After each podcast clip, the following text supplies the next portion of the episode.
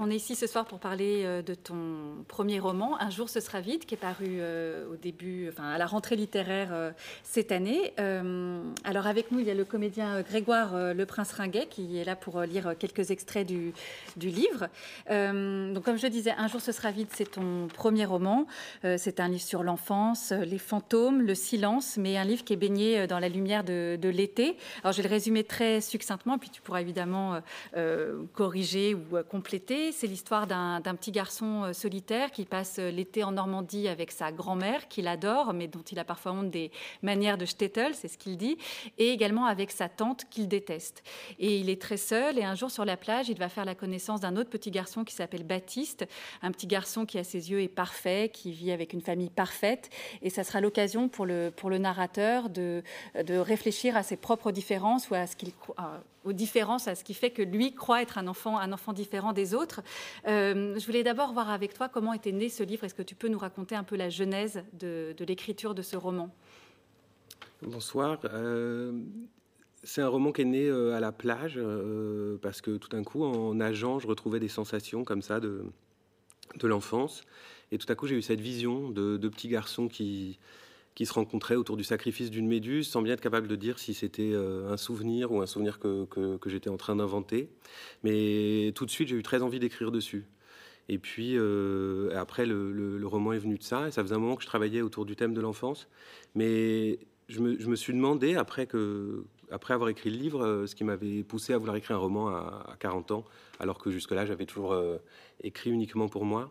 Et puis il n'y a pas longtemps, j'ai retrouvé un texte que j'avais écrit la semaine où euh, Chris Marker est mort, où euh, Curiosity s'est posé sur, euh, sur Mars et où cette tante qui a, initié finalement mon envie d'écrire est décédée.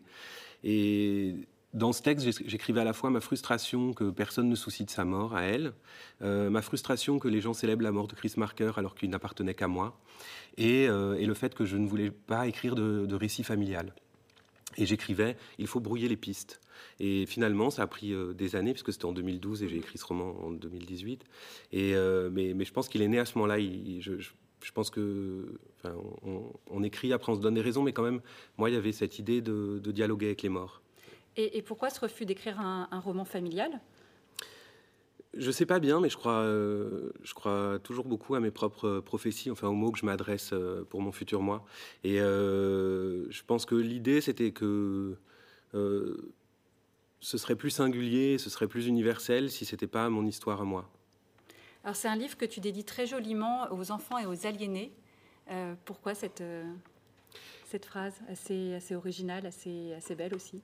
Elle est venue toute seule, c'était aux enfants seuls et aux aliénés. Aux enfants seuls, oui. Et c'est parce que c'était cette idée de, de, raconter quand même la solitude de l'enfance. Alors cet enfant-là, le narrateur, il est particulièrement plongé dans une solitude très pure, euh, où, il est vraiment très seul, il n'y a même pas de parole autour de lui, euh, il y a très peu de choses, et qu'il n'y avait qu'un pas euh, entre lui, l'enfant seul, et l'aliéné, sa tante. Et c'était un peu à eux deux que enfin, je, voulais, je voulais dédier ce livre. On va peut-être, pour se mettre en, dans l'oreille la musique, enfin ton écriture qui est très délicate, écouter un premier extrait du livre, donc lu par Grégoire Le Prince Ringuet. C'est le chapitre L'invitation. le foie haché peut avoir des conséquences inattendues. En l'occurrence, celui que ma grand-mère a cuisiné pour la famille de Baptiste me vaut l'honneur d'être étendu à ses côtés, dans sa chambre. Si proche que je peux sentir les radiations de chaleur émanant de son corps depuis le lit jumeau de l'autre côté de la table de nuit. Dormir est hors de question. Il y a trop d'images à ordonner. Mais déjà, la respiration régulière de Baptiste se mêle au crépitement de vent dans les feuilles et un chant hypnotique qui ôte toute consistance à la réalité. Le petit tas de mes habits, que j'ai trop méticuleusement plié sur la commode pour donner la pâte à la mère de Baptiste, se déforme sous l'effet du sommeil jusqu'à prendre l'aspect d'une figure grotesque. L'écart entre le tissu du t-shirt et celui du short formant une longue bouche et deux narines narquoises. Les chaussettes retournées en rectangle parfaitement lisses, figurant un œil fermé, tandis que le slip blanc recroquevillé en boule me fixe moqueur. Ma tenue de la veille n'est pas dupe de mon petit manège. Ce soir, je n'ai Dieu que pour la mère de Baptiste, et ni son père, ni sa sœur, ni Baptiste lui-même n'ont pu me distraire de sa sensualité. À table, je prie pour qu'elle se lève, dispersant son parfum jusque sur ma langue, afin que je puisse, entre deux bouchées, avaler un peu de son prestige. Je guette le concert de bracelets qui, à la manière d'un appôt, m'attire dans le piège de ses mains entravées de bagues, désignant tour à tour de ses ongles vernis de rouge sa poitrine ou ses cheveux qu'elle effleure d'un geste souverain. Je sais que je ne supplanterai jamais Baptiste dans son cœur. Alors je joue à l'homme du monde, spirituel et attentif comme un chien savant. Plaire aux mères est une science dont j'expérimente les artifices depuis la nuit des temps. On ne peut pas être mauvais partout, sauf à considérer le terrible spectacle qu'offre le père de Baptiste, petit piaf dégarni aux yeux inquiets, que j'évite du regard pour limiter au maximum sa présence dans mes souvenirs. Ce qui s'y fixe pour toujours, c'est l'élégance d'un soufflé au fromage, que je m'efforce d'honorer en ne hurlant pas de douleur quand la première bouchée me brûle toute la partie nord-ouest de la langue. J'évoque des livres que je n'ai pas lus, des films que je n'ai pas vus, mais sur lesquels je sais tout ce qu'il y a à dire. Je me dégoûte un peu, mais la machine est lancée. Il y a en moi une bête qui gémit, qui se roule au sol, et qui sait que dans une heure à peine, cette femme me bordera comme si elle m'avait mis au monde. Je rougis un peu à l'idée que Baptiste assiste à tout ça. Mais il me paraît soudain d'une autre jeunesse que la mienne. Quand j'ai fini mon assiette, que j'ai bu l'eau en me tamponnant ensuite la bouche délicatement du bord de la serviette, quand j'ai rapporté à la cuisine les couverts, essuyé les verres, plié des torchons, joué dans le jardin avec Baptiste, que je me suis lavé les dents en faisant bien attention de ne pas le faire comme à la maison, penché sur le lavabo, mais bien droit avec des gestes précis, que je me suis aspergé le visage, et que j'ai enfilé le pyjama prêté à l'odeur de lessive chère, je suis enfin prêt pour recevoir le baiser. Penchée sur le visage de son fils, puis sur le mien, la mère de Baptiste répand le tintement sucré de ses bracelets autour de l'oreiller, comme un balai de petites fées, tandis que me menace un pendentif qui me distrait un instant du charbon de ses yeux. Je dois me concentrer pour que rien ne paraisse de mon trouble pour présenter la figure d'un garçon qui a l'habitude de la tendresse.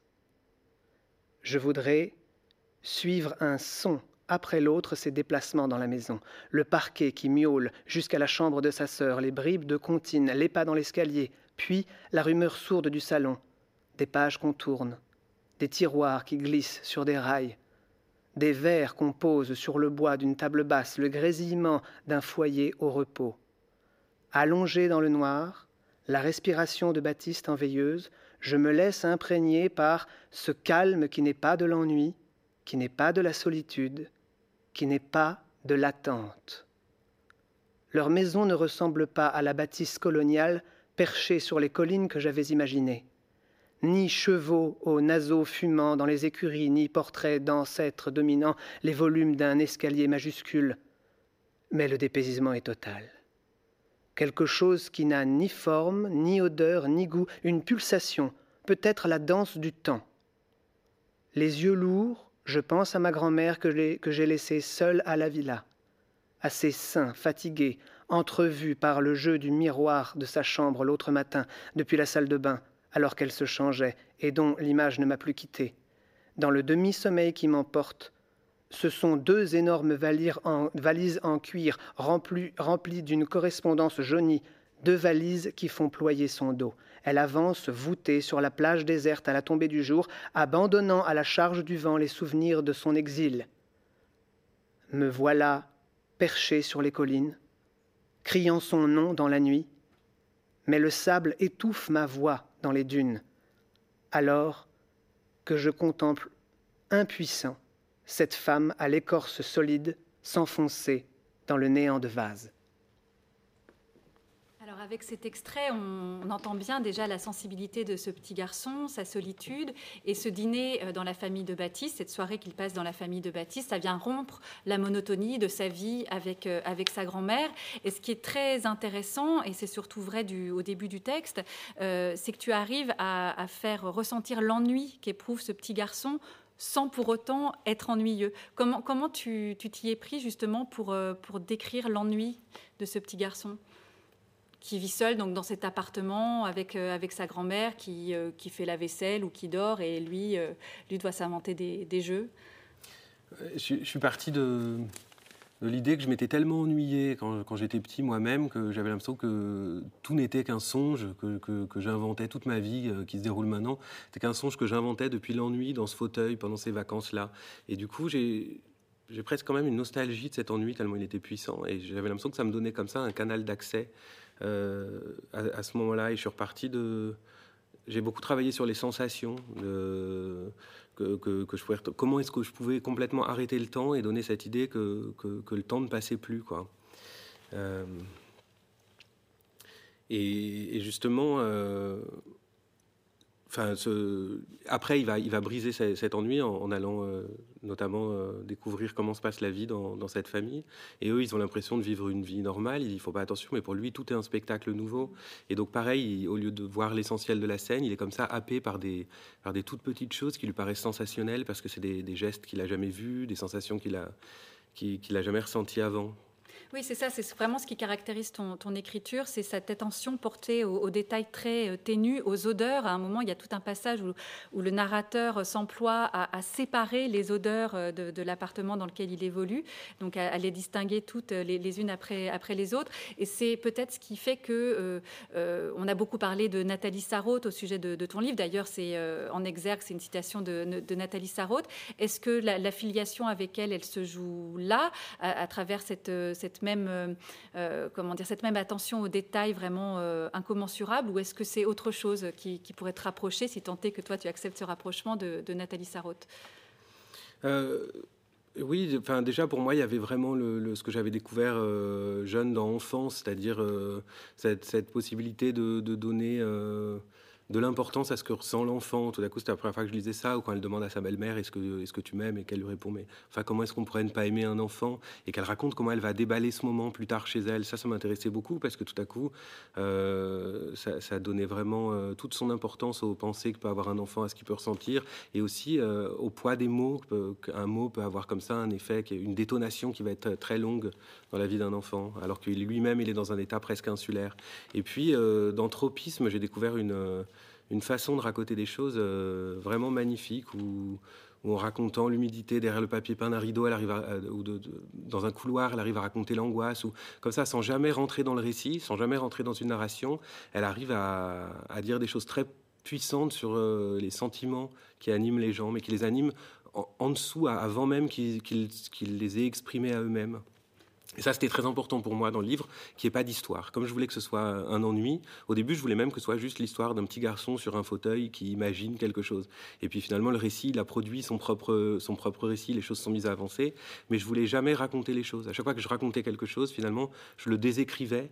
Pour, pour, les choses devaient advenir que par euh, les sensations. Surtout que cet enfant, ce que je voulais raconter, c'était comment il était complètement privé de, dialogue avec les autres et, de mots, puisque je voulais raconter ce que c'est que de naître dans une famille euh, qui a vécu des traumatismes. Il n'y a pas longtemps, j'ai entendu une historienne à la radio, euh, Raphaël Branche, qui disait que les, gens qui étaient revenus de la guerre d'Algérie, ils avaient installé un, système relationnel basé sur le silence dans les familles. Et euh, c'est que le silence était devenu une structure relationnelle. Et c'est vraiment ça que je voulais raconter. Lui, le narrateur, dans sa famille, il n'y a pas de mots parce que je pense les grands-parents, peut-être pas pour vouloir protéger leurs enfants, euh, ont installé un silence autour de, la Shoah. Euh, et, qu'est-ce que ce silence va produire? Et lui, il arrive dans une, il est, le, petit-fils de, ses grands-parents. Et qu'est-ce que ça a produit chez lui? Ça a produit un enfant qui n'a pas du tout accès, euh, il comprend pas les choses qu'il y a autour de lui parce que personne ne lui explique rien. Et c'est vraiment à travers cette rencontre avec Baptiste qu'il va pouvoir commencer à nommer les choses. Et lui-même a posé des mots sur ce qu'il vit. Mais au tout début du roman, il est, il est complète. Il est rien, il, est, il existe dans les objets, il existe partout, il ne sait pas qui il est. Mhm. C'est intéressant ce que tu dis sur l'importance de la, pensée des, enfants, donner de l'importance à la pensée des, enfants, parce que je sais que c'est des critiques qui t'ont un peu agacé, mais euh, certaines personnes ont dit mais le, narrateur qui est un enfant n'a pas une voix d'enfant. Euh, mais c'est presque une façon de dire comme si un enfant ne pouvait pas avoir ce type de pensée euh, très profonde, très subtile. Qu'est-ce que hum, mais ça m'a pas agacé, ça m'a surpris parce que c'est vrai que pendant l'écriture, j'y ai pas du tout pensé. J'ai écrit comme je pensais que, c'était mon lien, ce narrateur, c'était cette voix-là qui s'est imposée tout de suite. Et puis, euh, finalement, quand on m'a posé cette question, je me suis dit, mais je pense que les enfants, ils, n'ont pas la capacité d'élaborer ces émotions-là que j'ai voulu rendre, mais, elles existent. Moi, j'ai des souvenirs enfants euh, d'avoir des, des, émotions qui étaient très élaborées. Alors, effectivement, peut-être à 10 ans, l'âge du narrateur, on ne saurait pas les dire comme ça. Mais c'était ça qui m'intéressait, justement. C'était de rendre ce monde intérieur. Euh, avec des mots qui n'étaient pas tout à fait ceux d'un enfant, mais qui n'étaient pas non plus tout à fait les miens. Mhm. Et alors, cet enfant qui, se sent donc un peu dans une bulle séparée du, monde dit euh, normal, enfin en tout cas que lui entrevoit comme normal, euh, avant sa rencontre avec Baptiste, une de ses activités sur la plage, c'est euh, de regarder les familles, les familles qu'il juge normales. Donc il, y a des pages vraiment déchirantes avec notamment cette, phrase que je trouve à la fois magnifique et terrible. Il regarde ces, familles, donc un père, une mère, des enfants qui jouent ensemble, rient, s'amusent sur une plage. Et, le, petit garçon, le narrateur, dit J'aurais bu leur sang si ça m'avait permis de comprendre ce que c'est que d'avoir une famille normale. Euh, en quoi, selon toi, euh, sa famille, à ses yeux, n'est pas normale? Qu'est-ce qui fait la normalité, entre guillemets, de la, famille de, ce petit, de ce petit garçon? Ben, c'est, je pense, l'absence de, transmission. C'est-à-dire qu'il il est un enfant d'immigré et il voit bien que chez lui, c'est pas comme ailleurs, ou que sa famille est traversée par des questionnements euh, qui sont euh, différents, ou qu'il se passe des choses. Et comme il peut pas les nommer, ça, ça ressemble pas à ce qu'il voit dehors. Et c'est vrai que tout à coup, la plage, c'est pour ça que j'ai choisi la plage. Enfin, si tant est que j'ai choisi quelque chose, mais euh, c'est le lieu parfait parce que d'un coup, les familles sont là euh, elles, déploient leur intimité comme ça en plein air. Et là, il voit bien, ça n'a aucun rapport avec ce qui se passe chez lui, où les gens sont silencieux, où, euh, il n'y a pas finalement de, vie familiale. Et, euh, et je pense qu'il a de toute façon cette certitude, mais qui doit être propre à beaucoup d'enfants, d'être différent, de ne pas être normal. Et puis il est très traversé par, la honte. Quoi. Tout, est recouvert de honte dans son monde. Euh, je pense que c'est lié justement au fait qu'on ne lui permet pas de nommer ses émotions. Et, euh, ça, le fascine de voir ça. Ce ballet, il y a aussi une mise en mouvement du corps. Au début du livre, il est incapable de, se mouvoir, il est dans une passivité totale. En fait, il n'est que dans la pulsion scopique. Il regarde, mais ça lui paraît impossible de lui-même aller nager, par exemple, ou de, se lever.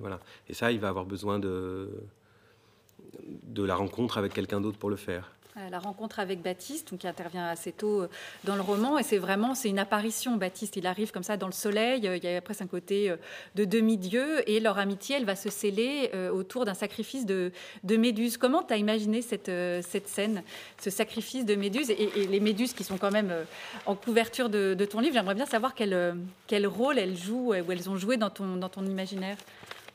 Mais comme beaucoup de choses, je crois que je suis parti de, motifs, c'est-à-dire des, images euh, comme ça qui reviennent souvent dans ce que j'écris ou, dans mes pensées. Tout à l'heure, dans l'extrait que Grégoire lisait, on parlait de se tapoter la bouche avec la serviette euh, après le repas. C'est une image, je ne sais pas pourquoi, qui m'obsédait depuis l'enfance et je savais que je voulais l'écrire. Je suis content qu'elle soit écrite, mais je ne sais pas vraiment ce qu'elle fait là. Et les méduses, c'est pareil. J'ai eu cette idée de la méduse avec euh, ce souvenir qu'a peut-être eu lieu ou pas d'un sacrifice d'une méduse. Mais c'est après coup que je me suis rendu compte à quel point la méduse tombait bien par rapport à mon récit, puisque c'était cet animal à la fois vivant et mort, on ne sait pas très bien. Et lui-même, il évolue dans un monde où il ne sait pas très bien ce qui est vivant, ce qui est mort. Euh, et puis, c'est un peu transparent. Et lui, il brûle de savoir comment fonctionnent les choses, comment sont faits les gens, mhm. en fond, qu'est-ce qu'ils pensent et, qu'est-ce qu'ils ressentent. Est-ce que tu as pensé pardon, à, la dimension mythologique aussi de la méduse qui pétrifie et, lui-même est dans un monde pétrifié euh, par, euh, par le silence? Non. Mais globalement, il y a beaucoup de choses auxquelles j'ai pas pensé et qui, qui sont venus comme ça. Alors c'est un peu vrai et un peu faux. Il y a un, Hugo qui a, qui a, aussi plus conscience du livre, mais c'était pas forcément celui qui écrivait. J'étais plutôt spectateur de, voir des, des, choses se mettre en place. C'est d'être euh, assez saisissant comme, euh, comme justement comme processus d'être dans une forme de dédoublement comme ça. Euh, d'un côté, tu as le Hugo qui écrit et l'autre ensuite qui, est plus, qui est plus conscient. Tu avais l'impression de, cette forme de, dédoublement au moment de l'écriture?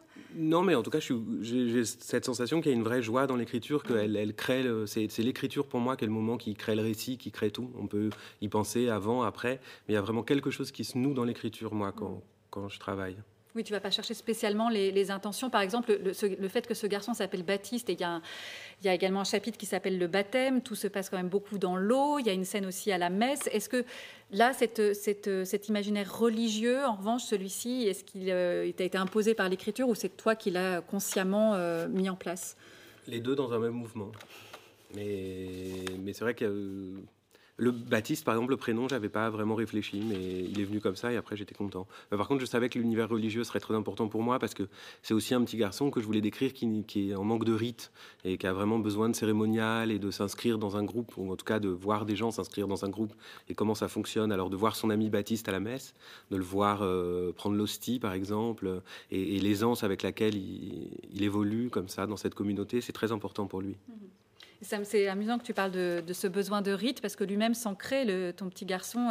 Et, c'est en ça que je trouve que c'est un vrai personnage d'enfant parce qu'il a aussi cette pensée magique euh, propre aux, enfants. Donc, par exemple, quand il veut maudire ou punir euh, une personne qu'il n'aime pas, il a, il a créé euh, le groom ou le grume, je ne sais pas comment tu le, prononces, qui est une façon de de, maudire un peu les, personnages qui, euh, l'ennuient.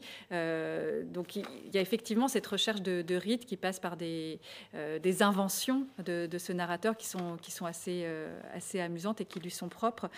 et le fait qu'il y ait aussi cette, dimension religieuse très importante, ça, par contraste, évidemment, ça vient souligner la judéité du, du, narrateur, qui, en revanche, n'est jamais souligné ou dit très clairement en tout cas, il n'y a pas d'insistance sur, euh, sur, euh, sur sa judéité. Ben, pour moi, c'est à la fois essentiel dans le livre euh, de raconter justement cette judéité non transmise. C'est pour ça que le mot n'est pas vraiment prononcé. Et puis lui, il est avant les identités.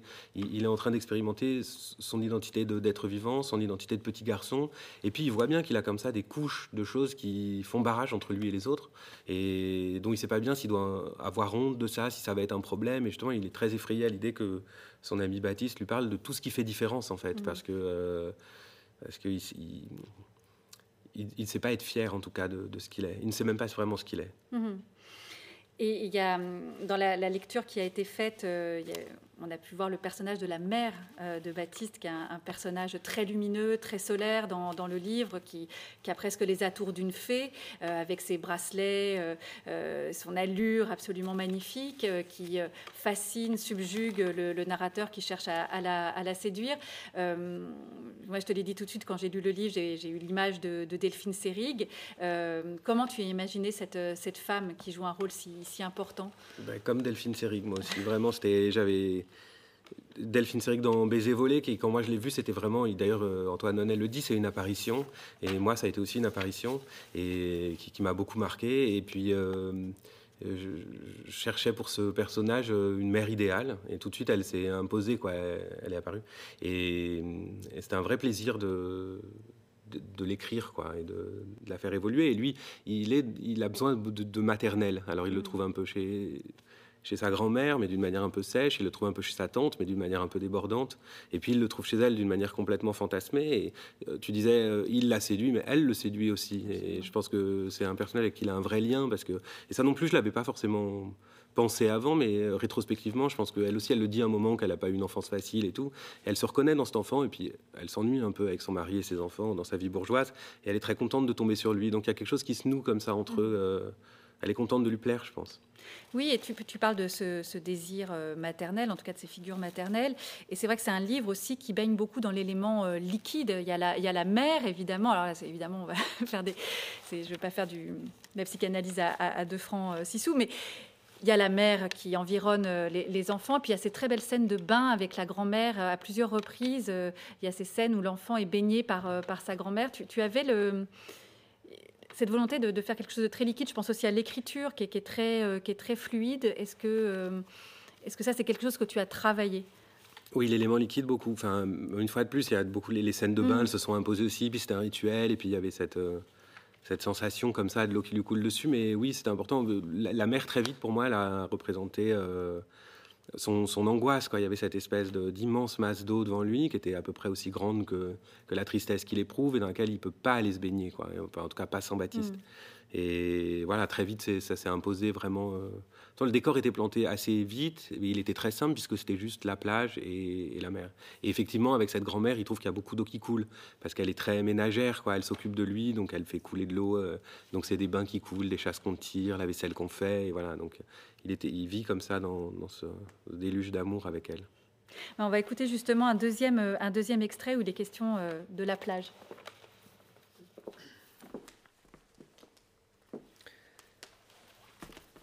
Ma tante a envie de voir la mer, peut-être même de se baigner. Il fallait bien que ça arrive, que ça arrive aujourd'hui. Savoir que je vais être vu sur la plage avec elle me fait comme un masque chaud sur le visage. La colère monte. J'en ai tellement ras-le-bol de la vie que j'invective Dieu. Vas-y, acharne-toi, Dieu. Détruis-moi, puisqu'apparemment tu n'as rien de plus urgent à faire sur la terre je me prépare le plus lentement possible pour me calmer. Le moindre accroc, la moindre maladresse peut tout faire dégénérer. Le bouchon du dentifrice qui ne se rebouche pas libère la rage. Et, puisqu'il veut me faire du mal, qu'il le fasse vraiment. Je me l'enfonce sur le dessus de la main le plus fort possible.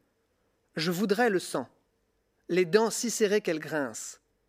Je me sens impuissant, acculé, je déteste tout de mon existence. Je veux me griffer les joues, mais après, ça se verra, et qu'est-ce que je dirai à ma grand-mère? Alors j'attaque le poignet. Là où la peau est tendre, j'enfonce l'ongle le plus fort possible, en insultant Dieu, qui avait besoin de faire la plus belle journée de soleil de tout l'été aujourd'hui. Dieu, que ça fait rire de donner envie à ma tante d'aller s'échouer sur le sable aujourd'hui. Je ne sais même pas ce qui m'a fait croire une seconde que j'allais être heureux cet été, que ça allait être différent, que Baptiste allait devenir mon ami. Je me suis couvert de ridicule à l'imiter. Et toutes mes petites mièvreries en pensant à lui, ça aussi t'as bien dû rigoler, Dieu.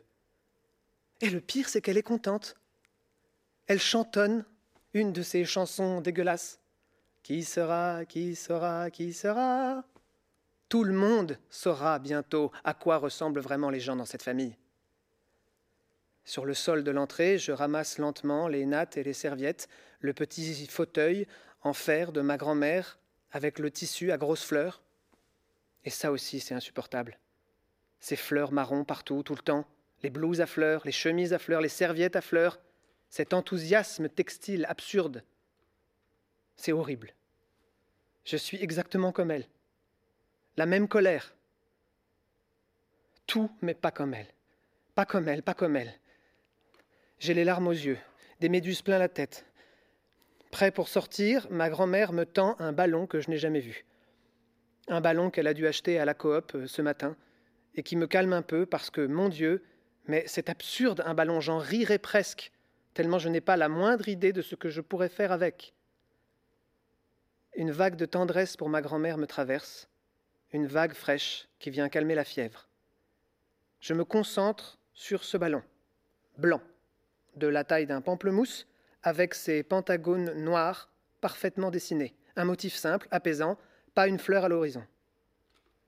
Peut-être que si je ne pense plus qu'à ce ballon, je vais me calmer. Je suis vidé d'un coup, comme après les larmes. Alors, je me laisse porter suivre le ballon jusqu'à la plage. Quelle est belle ma grand-mère dans les rues. Ses cheveux courts, dans le vent, une natte coincée sous le bras, gilet de laine noire, sur blouse bucolique orange, tenant le ballon à deux mains, une dessus, une dessous, comme si elle avait la garde de la terre. Derrière elle, une grosse folle et un enfant. Elle tient notre monde entre ses doigts épais. Dommage que je ne puisse lui dire parce que je suis trop occupé à projeter ma haine sur ma tante, qui trotte derrière nous, sa puanteur, en soufflant comme une otarie. Il n'y a que la rue à descendre pour aller sur la plage, cent mètres à peine, qui me semble durer l'éternité d'une fanfare. Au bout, la mer et rien qu'un parasol à fleurs pour se cacher. Je me dis que peut-être, si je retiens ma respiration, disons jusqu'au passage piéton, peut-être, elle n'aura plus le courage de venir avec nous.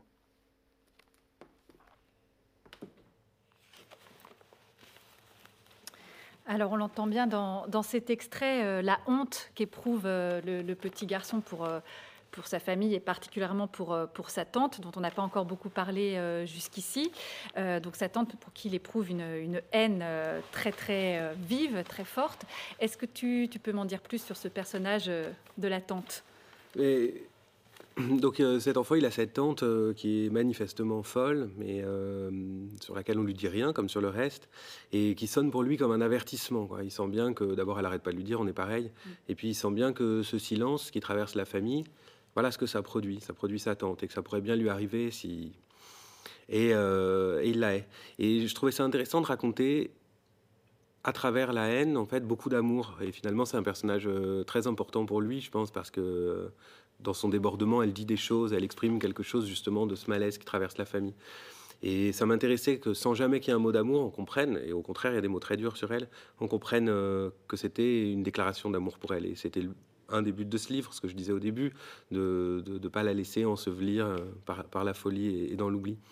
Euh, et, toute sa colère, au, début du livre, en tout cas, il, il ne sait que la retourner contre lui. Euh, toute la violence ou, contre elle. Euh, parce que c'est la frustration et finalement la grand-mère qui tient serré la terre dans ses mains. Ça veut dire qu'aussi elle maintient dans le carcan du secret, euh, elle en fait ce qu'elle veut quoi, de ces deux-là. Et ben, il n'est pas capable de la détester ou il n'est pas capable de lui en vouloir. Ça viendra peut-être plus tard, mais. Et, ce portrait de, la tante, c'était. Elle, se présentait à mon imagination comme un golem, c'est-à-dire qu'elle est faite de, la boue de cette famille, des choses qui ne veulent pas euh, explorer. Et elle vient comme ça incarner très fort euh, le destin de cet enfant. Mmh. Et je trouvais que c'est dans un, tout un chapitre de toute façon qui s'appelle les, monstres.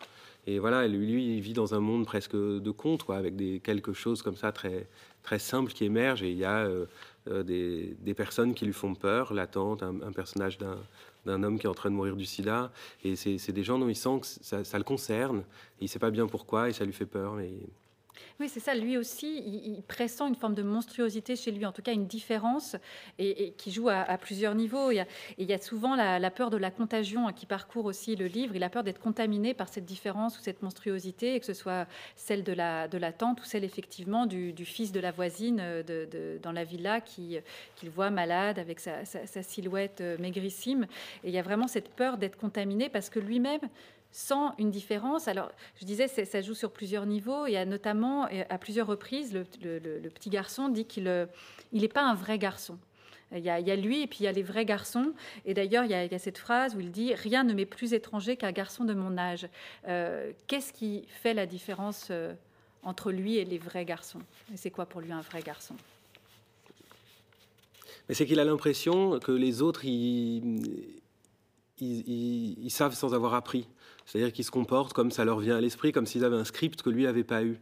Alors, euh, je, pense que la différence avec les garçons, ou que, j'explore un peu après dans, le livre, mais c'était vraiment quelque chose autour de la violence. C'est-à-dire que, justement, lui n'est capable de violence que contre lui-même. Et la violence que les garçons performent comme ça, euh, il les voit sur la plage, ou cette manière d'animer son corps, euh, d'être comme ça, lui, lui, ça lui vient pas. Et il voit bien que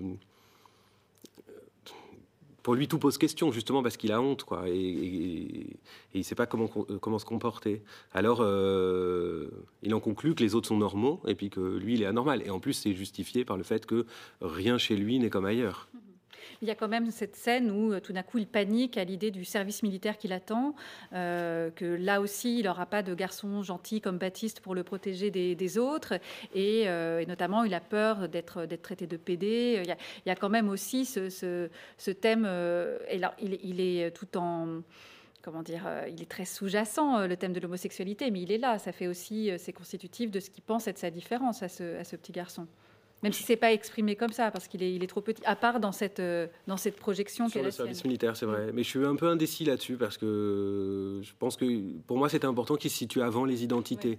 Et même si euh, la question de l'homosexualité, elle revient à travers euh, le fils malade du sida de la voisine ou, ou, à travers cette histoire de service militaire, mais il a comme une préconscience que quelque chose le concerne dans, dans toutes ces choses-là. Et, et il, voit bien qu'il y a une interrogation avec les autres garçons, mais pour autant, euh, il ne pourrait pas se le formuler. Mhm. On peut peut-être euh, justement profiter pour la, lire ce passage sur les garçons, euh, je pense pour bien comprendre de quoi il s'agit. Les garçons. Rien ne m'est plus étranger qu'un garçon de mon âge. À cause sans doute de cette ressemblance supposée. Baptiste, par exemple, a toujours l'air de faire partie du décor, à tel point qu'à force de plage, sa peau semble faite du même grain que le sable. Les vacances lui vont bien. Il en épouse si aisément l'onde qu'il me faut toujours un temps pour distinguer sa silhouette lorsque je le cherche dans la cohue. Il est le mouvement. Son corps met le monde en mouvement, alors que tout semble buter sur le mien. Il y a quelque chose en moi de pétrifié, ça le fait rire d'ailleurs, parce que je n'arrive à rien, ni à tenir sur une planche, ni à nager le crawl, ni à faire la roue. Tout ce qui va trop vite m'effraie. Mais ce n'est pas ce qu'il peut faire et dont je suis incapable qui me fascine le plus. Ce qui fait de Baptiste un vrai garçon, un garçon exceptionnel, c'est qu'il n'a besoin de rien pour en être un. À moi, cela demande une concentration permanente. Je dois toujours bien penser à mettre une intention de garçon, de ce que j'imagine être un garçon, dans chaque phrase, chaque geste, chaque idée, parce que je vis dans la peur d'être démasqué, et cette peur est d'autant plus difficile à maîtriser que je n'ai qu'une idée grossière de ce que doit dire, faire ou penser un vrai garçon. Baptiste, lui, n'a pas à s'en soucier. Il n'est pas comme ces idiots de l'école qui se rassurent dans la violence et la domination, ou leur valet qui leur prête allégeance en riant faux. L'autre jour, sur la plage, deux types un peu plus vieux sont venus nous voir aux Méduses, et on voyait bien qu'ils essayaient de nous mettre au défi. Ils n'étaient pas venus jouer, mais ils étaient venus pour vérifier auprès de nous que l'ordre masculin était bien respecté, qu'ils étaient les plus forts, que nous étions les plus faibles, et que cela nous désolait. Mais Baptiste n'était pas du tout désolé. Avec beaucoup de gentillesse, il leur a montré quelques rudiments de la dissection de méduses au bâton. Il faut dire que nous avions désormais une certaine expertise en la matière. Mais les deux garçons voulaient de la violence, voulaient s'assurer que nous aimions la violence. Alors l'un d'eux, celui qui me faisait le plus peur avec ses lèvres trop minces, a saisi le bâton des mains de Baptiste et a commencé à charcuter la pauvre bête avec une rage idiote, en enfonçant la pointe de toutes ses forces, si bien que la méduse s'est tout à coup retrouvée embrochée. Il a soulevé le bâton et me l'a mis sous le nez, menaçant de me passer à l'acide, ainsi que Baptiste et même son propre copain qui rigolait avec de la peur dans les yeux. J'étais incapable de bouger, de dire quoi que ce soit. J'étais tout à lui, offert à sa cruauté, dans l'attente du châtiment. Baptiste, en revanche, ne semblait pas du tout emballé par l'idée d'être le jouet d'un autre gamin. Il a commencé à crier avec une voix aiguë Eh oh, mais c'est pas la boucherie sans eau ici, il est malade, lui Une méduse, ça se tue avec tendresse. Il avait les mains sur les hanches, dans une attitude outrée qui m'aurait horrifié s'il s'était agi de moi. Mais Baptiste était Baptiste. Il pouvait préférer le rose à toutes les autres couleurs, être doux et bienveillant, adorer jouer avec sa sœur, sans que cela ne vienne jamais jeter le trouble sur son identité de petit garçon. Il était libre. Le type aux lèvres fines s'est mis à rire et a laissé tomber sa proie en disant Allez, tiens, je vous la laisse, les filles. Et lui et son camarade sont restés devant nous sans trop savoir quoi faire. On regardait tous les quatre le trou béant de la méduse quand Baptiste a conclu J'imagine que personne n'est capable d'en manger un bout. Les deux gosses l'ont traité de dingue, se sont souvenus qu'ils avaient une partie de foot à terminer et nous ont laissés. Après leur départ, Baptiste est resté silencieux un moment, Il dessinait des cercles avec le bâton, pas des dessins précis comme nous faisions souvent, ou même un pendu, mais juste euh, des cercles qui matérialisaient sur le sable la ronde de ses pensées. Tu sais, je crois qu'on devrait arrêter avec les méduses, m'a-t-il dit, d'un air très concentré, en regardant par terre. Je crois qu'on devrait faire la paix avec les méduses. J'avais la gorge un peu sèche, et ça m'aurait bien soulagé de lui parler des conversations qu'elles avaient à notre propos, du fait que je les entendais parler dans ma tête, mais ça faisait partie des trucs auxquels je ne pensais jamais en compagnie de Baptiste. Sa présence avait pour effet de rendre très flou un tas de choses qui me préoccupaient en son absence. Elles étaient toujours vraies, mais qu'est-ce qu'une vérité quand elle est si loin qu'on la distingue à peine? Qu'est-ce qui la différencie d'un songe? Avant notre rencontre avec Baptiste, il m'arrivait d'aller me promener seul du côté de la forêt. J'empruntais toujours exactement le même sentier. Je m'arrêtais un moment au lavoir abandonné, assis sur un banc de pierre pour lire un peu. Puis je faisais une boucle pour rentrer en passant par le bunker. Ça me prenait une heure, deux heures, pas plus, pendant lesquelles j'étais seul, mais pas comme à la villa ni sur la plage, seul et sans reproche, comme je me disais à moi-même.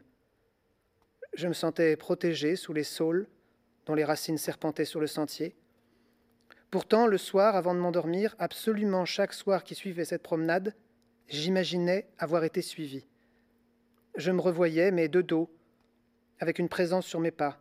Il était clair que quelqu'un m'avait épié, m'avait traqué comme une proie. C'était une pensée épouvantable, et même si je dormais, même si j'étais désormais sauf, enroulé dans mon édredon, bercé par les ronflements de ma grand-mère, dont le lit était à quelques pas du mien, je sentais que ce regard m'avait suivi. L'angoisse que ce regard, que la menace de ce regard représentait, réveillait tous les fantômes de l'enfance. Et puis, le lendemain, le jour suivant, je repartais faire la balade en sifflotant, sans que jamais ne m'effleure la crainte d'être suivi. Je lisais, allongé sur le lit de mousse. Pardon. Je lisais allongé sur le lit de mousse du banc de pierre en mâchonnant un brin d'herbe. Je jetais des cailloux dans le bunker pour entendre l'écho, je flânais dans une, insouciance paisible qui n'était troublée que par l'angoisse de croiser une vache. Tout allait bien. Jusqu'au moment de dormir, où la terreur d'avoir été suivi refaisait surface et donnait au souvenir de l'après-midi le goût du crime. Voilà à quoi je pensais pendant que Baptiste se repentait de sa cruauté envers les méduses. Ma tante est folle, tu sais. J'ai dit ça sans vraiment me rendre compte, très lentement. Baptiste s'est tu. Il attendait visiblement la suite. Comme ça ne venait pas, il a dit Ça se voit un peu. Et très vite, très vite après, il a dit que je pouvais venir dormir chez lui ce soir.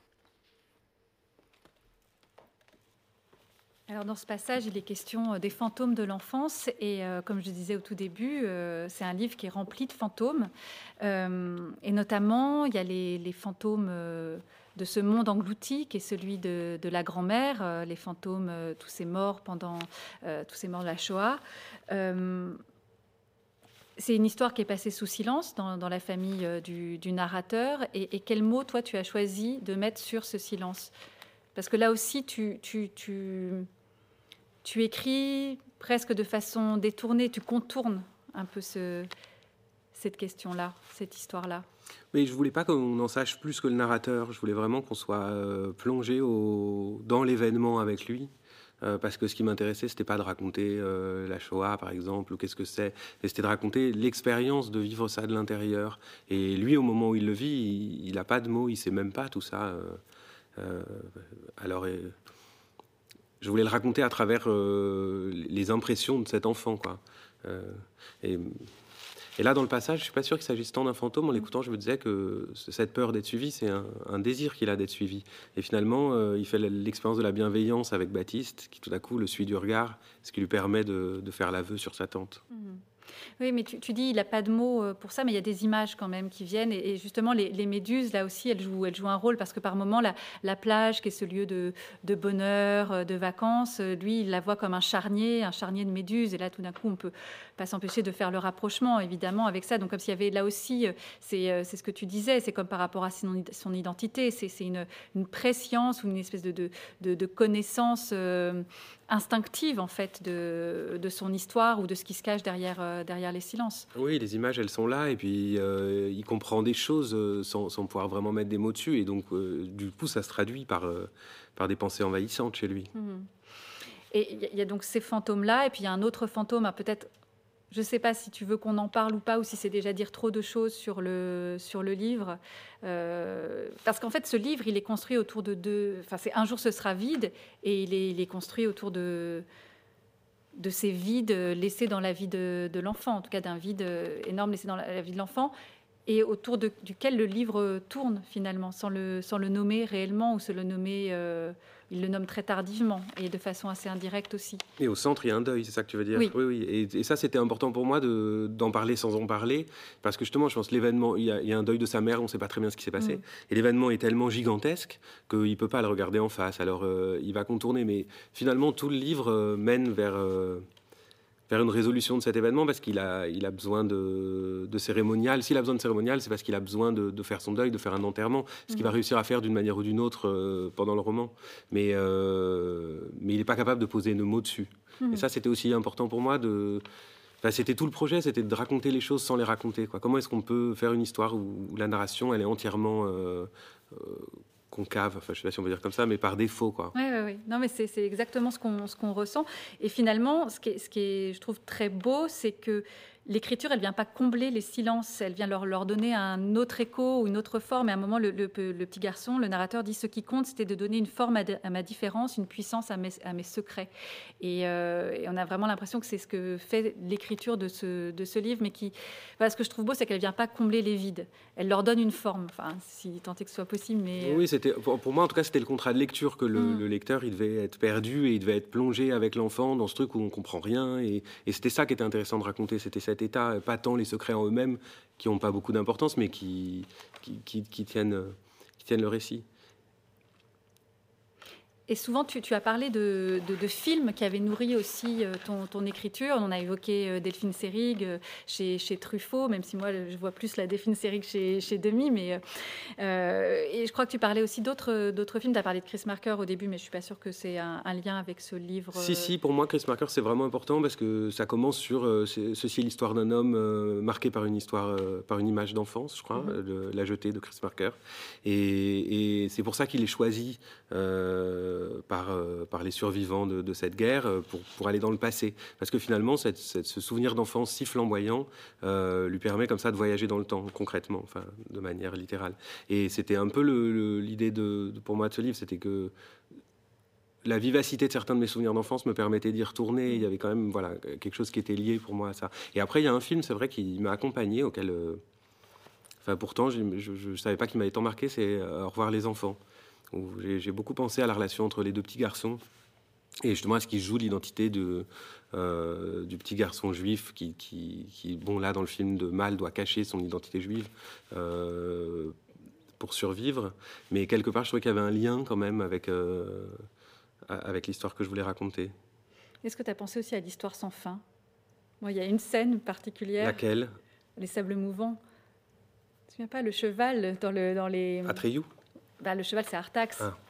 La mélancolie. Quand euh, justement, il ne faut pas qu'il pense à quelque chose qui, le, qui, lui fait de la peine, qui le rend malheureux. Parce que c'est le néant qui détruit tout. Oui, tout à fait.